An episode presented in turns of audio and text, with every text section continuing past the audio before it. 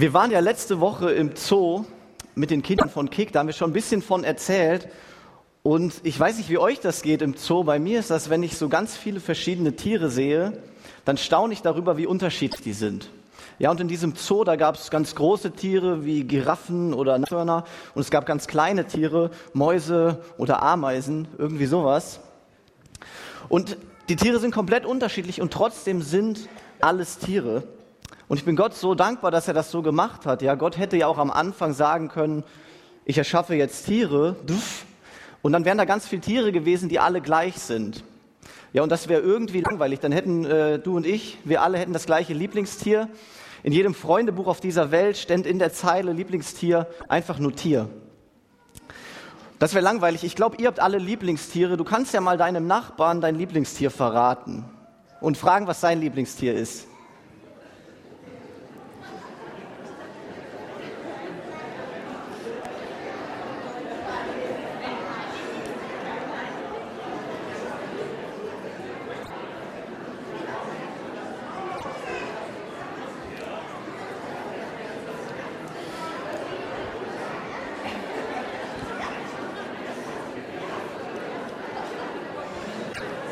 Ja, das hört sich an, als habt ihr alle Lieblingstiere. Das ist schön. Das ist wirklich schön. Die Kids, mit denen ich im Zoo unterwegs war, hatten auch Lieblingstiere. Und ich habe ein paar Fotos mitgebracht. Vielleicht kennt ihr die Tiere, ja.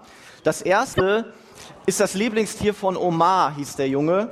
Und er hat gesagt, er liebt den Eisbären, weil der Eisbär super cooles Fell hat, weil der Eisbär ganz stark ist und weil das ein guter Jäger ist.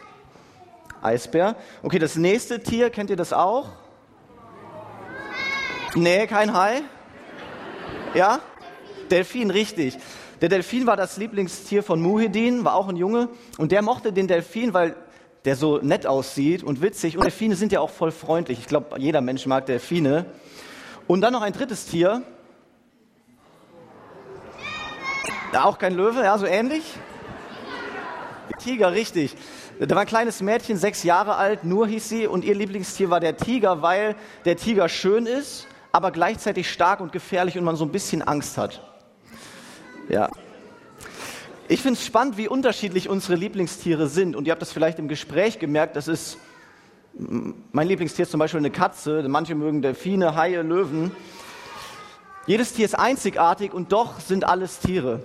Und ich glaube, bei uns Menschen ist das genauso. Ja, wenn ich gerade heute hier durch den Raum schaue, dann sehe ich äh, ganz kleine Menschen, ich sehe große Menschen, junge, alte. Hier sitzen Männer und Frauen, Jungs und Mädchen. Manche von uns haben einen riesen Bart und ganz viel Haare, manche haben keine Haare. Ich glaube, manche von uns können ganz schnell rennen, andere eher nicht so. Manche sind super intelligent und manche ganz normal. Wir sehen komplett unterschiedlich aus. Wir sind ganz unterschiedlich und ich glaube, das ist richtig gut so. Aber ich kenne das aus meinem Leben, dass wenn ich mich dann umschaue und ich sehe, boah, da sind so viele verschiedene Menschen, dass ich mich anfange zu vergleichen mit denen. Ja, und dann finde ich Menschen, wo ich denke, boah, die sind irgendwie schöner als ich oder die sind stärker als ich, die können schneller rennen als ich, vielleicht sind die auch beliebter. Und dann fühle ich mich in dem Moment schlecht und irgendwie wertlos. Und ich weiß nicht, vielleicht kennst du das aus deinem Leben, gerade vor allem die, die schon in die Schule gehen oder bald in die Schule kommen, stell dir mal vor, du sitzt im Sportunterricht und heute habt ihr Fußball im Sportunterricht, ja, und du sitzt hier auf dieser Bank und es wird gerade gewählt. Die beiden Besten aus der Klasse dürfen wählen und du sitzt da und du denkst und hoffst, boah, hoffentlich wird mein Name nicht als letztes gesagt, weil das ist das Schlimmste, was passieren kann im Sportunterricht. Ja, und dann werden Namen aufgerufen, Leo, Claudia, Franz, Harald. So, und du denkst bei jedem Namen, oh, wann wählst du mich? Bitte wähl doch mich. Aber dein Name wird nicht gesagt. Ja, nicht als drittes, nicht als sechstes, nicht als zehntes, sondern du sitzt als letzter auf der Bank. Und dann sagt einer von den Wählern, ja gut, pff, nehmen wir den halt noch. Ja, und du stehst auf und äh, gehst dann halt so da in die Mannschaft und alle lachen über dich. Und in dir kommt so ein Gefühl auf von, ja, wer bin ich eigentlich? Bin ich gut genug? Bin ich was wert? Bin ich wertvoll? Vielleicht ist Sport gar nicht so dein Thema und du bist wirklich richtig gut in Fußball, aber du sitzt im Matheunterricht. Ja, und ihr habt eine Klausur geschrieben, eine Arbeit und die kriegt ihr heute zurück. Und du bist nicht so der Überflieger in Mathe, deshalb hast du richtig viel gelernt. Ja, hast fünf Wochen lang jeden Tag zu Hause dich eine Stunde gesetzt gelernt. Heute kommt die Arbeit wieder und der Lehrer schreibt die Noten, die es so gibt, schreibt er an die Tafel. Er sagt, es gibt 20 mal eine Eins, es gibt fünf Zweien, eine Drei und es gibt eine Fünf. Ja, und fünf ist keine gute Note. Und die Arbeiten gehen rum, deine Freunde sitzen in den ersten Reihen und äh, drehen die Arbeiten um und einige springen weil sie eine Eins haben und, und lachen und sagen, ach, das war ja so einfach, das war die einfachste Arbeit überhaupt, ich musste nicht lernen. Und du sitzt hinten und alle freuen sich und du denkst, boah, ja, da ist ja vielleicht nur noch eine Note übrig. Und dann kriegst du diese Arbeit und drehst sie ganz vorsichtig um und du hast tatsächlich die fünf geschrieben. Ja, und das ist eigentlich schon schlimm genug, aber dann dreht sich einer von vorne um und fragt nach hinten durch die ganze Klasse, hey, und was hast du? Und was willst du machen? Ja, dann sagst du die Wahrheit, hey, ich habe die fünf. Und schon wieder fangen alle an zu lachen.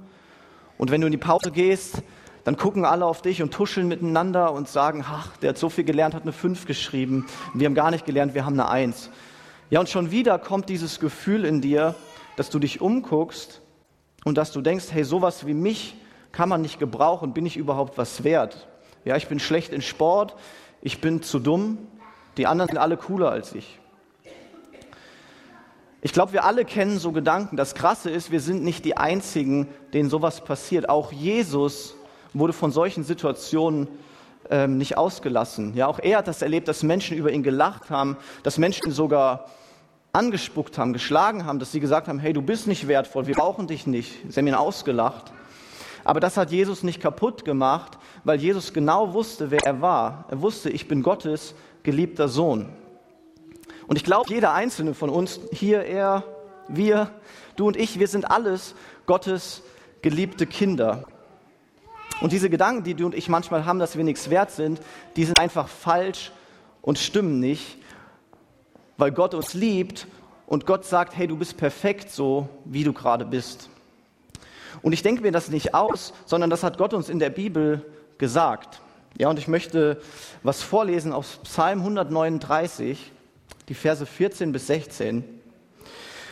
Da steht, Gott, du hast alles an mir genial zusammengestellt. Ich bin dein Meisterwerk, von dir gemacht wie der ganze Rest der Welt. Schon als ich im Verborgenen Gestalt annahm, unsichtbar noch, kunstvoll gebildet im Bauch meiner Mutter, da war ich dir dennoch nicht verborgen. Du hast an alles gedacht, als ich im Bauch entstanden bin. Und alles, was ich kann, stand schon lang in deinen Gedanken drin. Ja, wir denken so oft, dass wir irgendwie anderen Menschen um uns herum gefallen müssen und denken oft, dass wir nicht genug sind und dass wir nichts wert sind.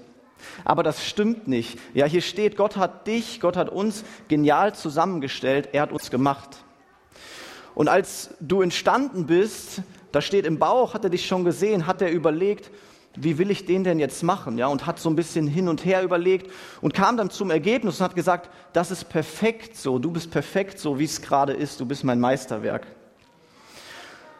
Und ein Meisterwerk ist, wenn jemand alle seine Zeit, die er hat, wenn jemand alle Fähigkeiten, die er hat, wenn jemand all sein Potenzial, wenn jemand all seine Kreativität, alles, was er kann, wenn er das investiert in eine Sache und etwas kreiert, das ist ein Meisterwerk.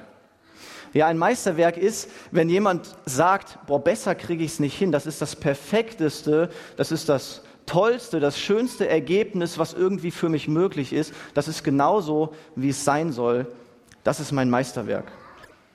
Und das ist, was Gott über dich sagt, auch wenn solche Gedanken kommen, das ist, was er über uns sagt. Und es gibt nichts, was du tun kannst, um noch wertvoller zu sein. Und es gibt auch nichts, was passieren kann, dass du weniger wertvoll bist. Ja, weil Gott dich unendlich wertvoll geschaffen hat. Und wenn ich hier durch den Raum sehe, dann sehe ich ganz viele Unterschiede, ja, bei jedem von uns. Ich habe es eben ein bisschen erzählt, aber ich sehe eine Sache von klein bis groß, von jung bis alt, in der wir uns zu 100 Prozent komplett gleich sind. Und das ist, wir sind Gottes geliebte Kinder und er sagt dir heute, jeden Tag und immer wieder, du bist mein Meisterwerk. Amen.